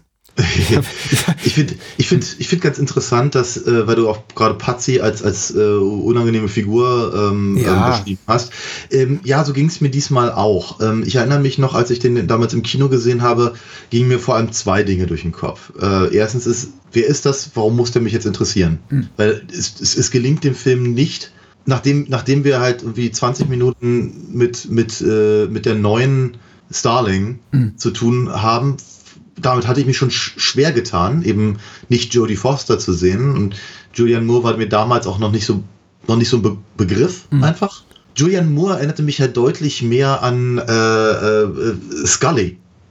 Ja, Julie Moore war für mich eine. Arthouse-Schauspielerin. Das war die aus den, Rod- aus den, Ja, aus den, aus Shortcuts und so. aus, ja, ja. genau, aus den Altman-Filmen, aus den Paul Thomas. Anderson-Filmen, aus Boogie Nights, aus Magnolia. Ja, genau, aber die, so, so, so weit war ich, glaube ich, damals noch nicht so ganz. Das heißt, das, das habe ich, hab ich noch nicht so wahr, wahrgenommen. Ähm, ich dachte halt nur, der, der, der Typus der Schauspielerinnen ist so, so anders, dass ich irgendwie gedacht habe, wirklich, sie, sie haben sich eher an, an den X-Files orientiert als an, äh, als an ähm, äh, Schweigende Lämmer. Ja. Und ich, ich, tat, ich tat mich halt schwer mit der, mit der neuen Clarice hatte mich aber dann gerade so ein bisschen drauf eingelassen und dann verlässt der Film halt diese, diese Erzählebene komplett für eine Stunde. Ja. Und wir folgen halt einer Figur, von der ich noch nie was gehört habe und die, die, die eben äh, auch schwierig ist, her- heranzukommen, weil er eben, ja, so eine, so ein, so, er ist, er ist, so ein Waschlappen. Und ähm, ir irgendwie wollte ich gerne sehen, dass er, dass er, dass er irgendwelche äh, Skrupel hat und stelle fest, nee, hat er dann doch nicht. Und naja, sobald, sobald er halt irgendwie seinen, seinen, seinen, seinen, seinen tatsächlichen Verrat begeht, wird er eben auch von, von, von Racheengel Lecter eben umgebracht. Ja. Und äh, je- jetzt mit dem Wissen, dass das passiert, konnte ich eben auch nochmal anders auf Patsy gucken und denke, ja stimmt, der ist von Anfang an wirklich eklig.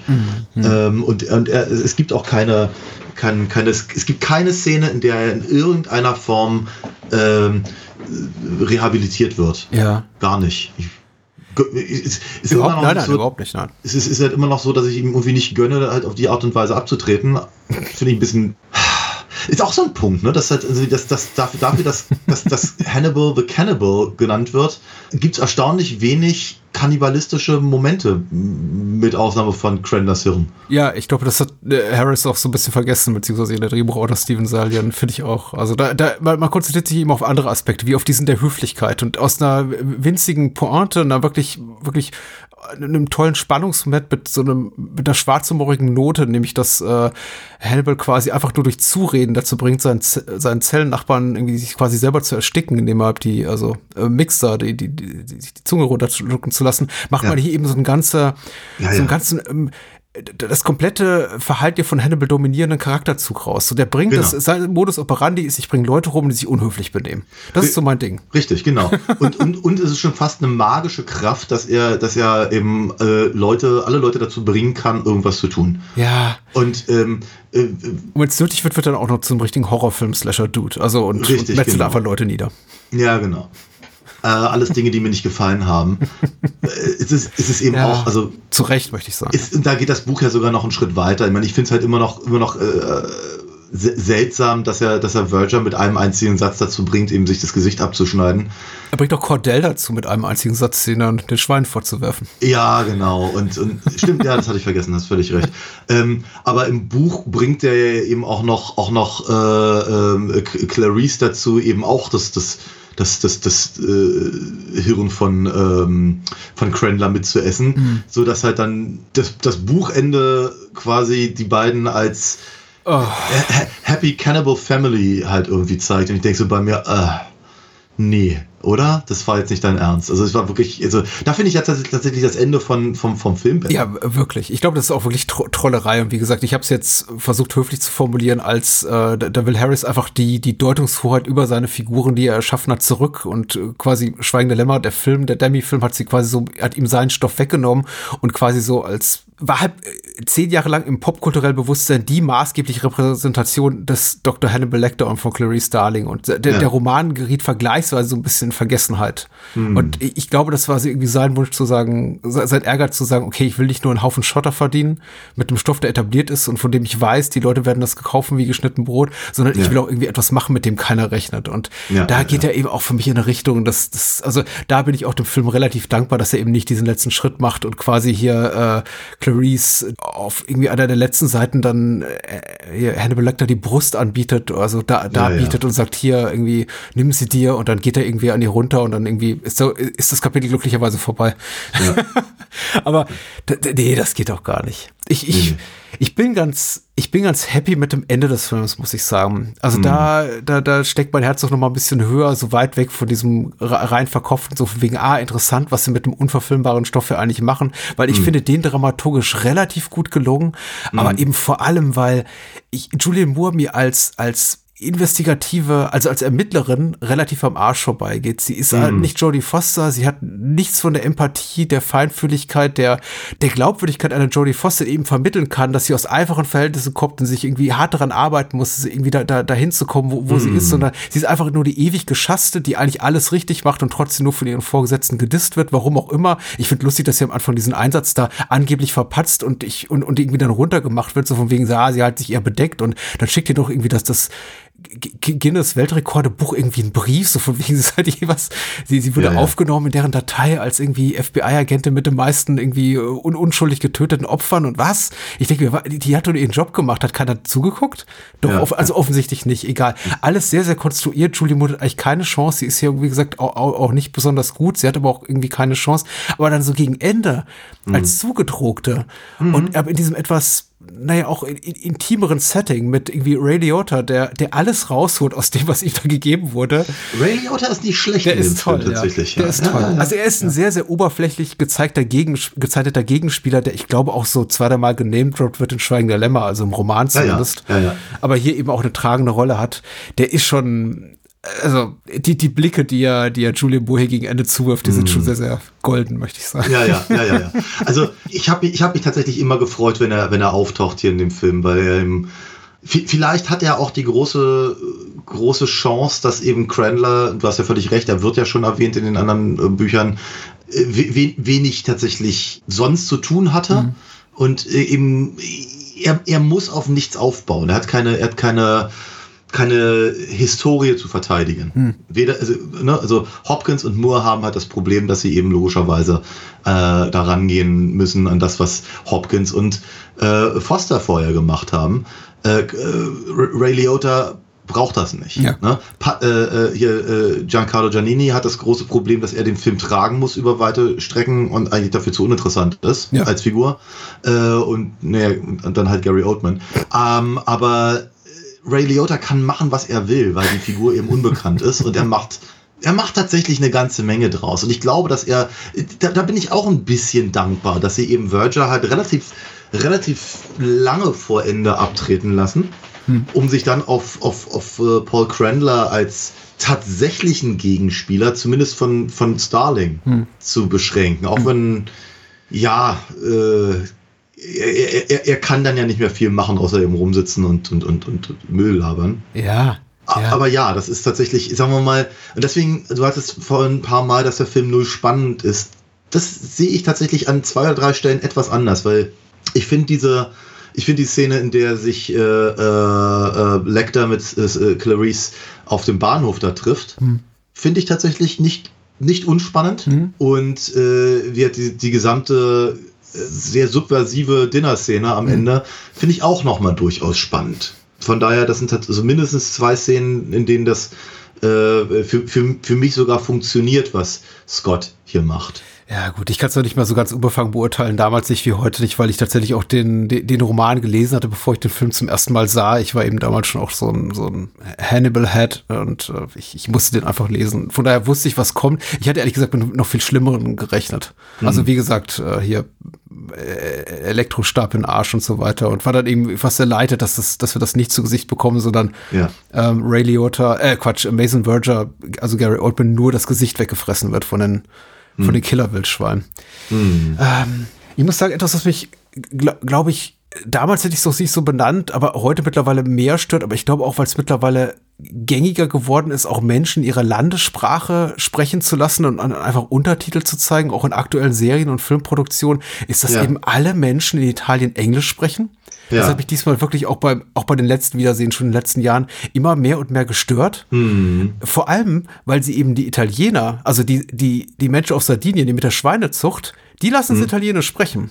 Die dürfen sogar, wenn sie in Amerika sind, am Ende Italienisch sprechen. Die sagen dann, Ja, ja. okay, bla. und ich denke mir, okay, also ihr, ihr dürft das, aber Pazzi mit all seinen Kollegen im Kommissariat, Ja. hello Pazzi, how are you? Und ich denke mir, nee, das ist also, es, also es passt irgendwie, wie gesagt, so zur trashigen Tonalität des Films ganz gut. Es ist so ein bisschen wie hat Jo- Joachim Krohl als Inspektor Brunetti oder Uwe Kockisch als Inspektor Brunetti da in diesem ZDF Ja, äh, da ja, ja, äh, ja, Primetime-Krimis. Also es ist einfach so ein bisschen, bisschen schlimm, aber irgendwie, es, es, es passt doch zu diesem Film dennoch. Also es, Mhm. ich wünsche mir einfach, der Film wäre ein bisschen prestigeträchtiger ist das falsche Wort, aber so ein bisschen eleganter in der Art der Inszenierung. Er wirkt da tatsächlich, Elegant, ja. würde die, würde da nicht so ein dickes Budget und große Stars und sehr, sehr kompetente, also handwerklich begabte Leute hinter der Kamera und vor der Kamera stehen.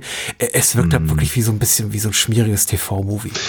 Ja, ja, ich, ich finde, Dankeschön. E- Elegant. Ich glaube, elegant ist auch so ein, auch so ein, äh, so ein Wort, was mir gefehlt hat. Ich hatte, mir, mir, ging es öfter mal durch den Kopf, dass ich, dass ich dachte, der Film ist nicht halb so clever, wie er denkt, dass er ist. Er aber aber dass, dass er etwas eleganter hätte sein dürfen, ja, das, äh, das schreibe ich sofort.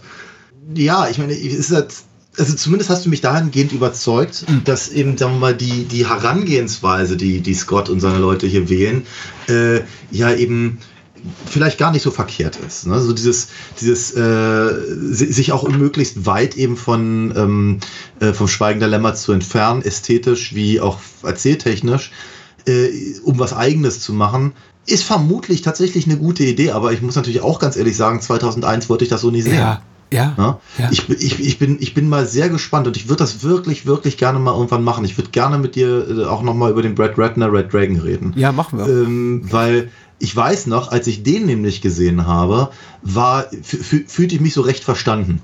ja, weil, ich irgendwie, weil ich irgendwie so dachte, irgendwie, ja, hier ist, hier, jetzt, jetzt versuchen sie wirklich mal, naja, ein Sequel, Prequel von Schweigen der Lämmer zu machen. Ja. Ich bin, ich bin, ich bin mir, ich bin mir relativ sicher, dass ich das heute nicht mehr so sehe. Ja. Aber damals, damals hat es mich so ein bisschen versöhnt, glaube ich, weil eben Hannibal das so überhaupt nicht macht. Ja, aber sie versuchen auch, auch aus Red Dragon Up eben einen Hannibal-Film zu machen. Natürlich, Das ist, glaube ja, ich, das, was mich so ein bisschen gestört hat. Natürlich-. Ja, wie gesagt, er ist halt nur in zwei Kapiteln drin, also ist das natürlich Wir werden darüber sprechen, auf jeden Fall. Ja, ja. Ich, ich habe jetzt tatsächlich relativ viel gesagt und ich möchte dem auch gar nicht mehr so viel hinzufügen, äh, wa- was bei dem Film nicht gefällt, was, glaube ich, auch meine, meine, meine Gesamtheit zu dem Film, nämlich, dass ich ihn eigentlich äh, gerne bis sehr gerne mag, äh, Hm. was, was dem total widerspricht, aber ich hoffe, dass es jetzt irgendwie trotzdem einigermaßen gut, gut rübergekommen. Ja, ja, warum ich den Film zu schätzen weiß, ich glaube, weil es nicht besser ging. Ich glaube, die mussten hier wirklich mit unmöglichen unmögliche Voraussetzungen arbeiten.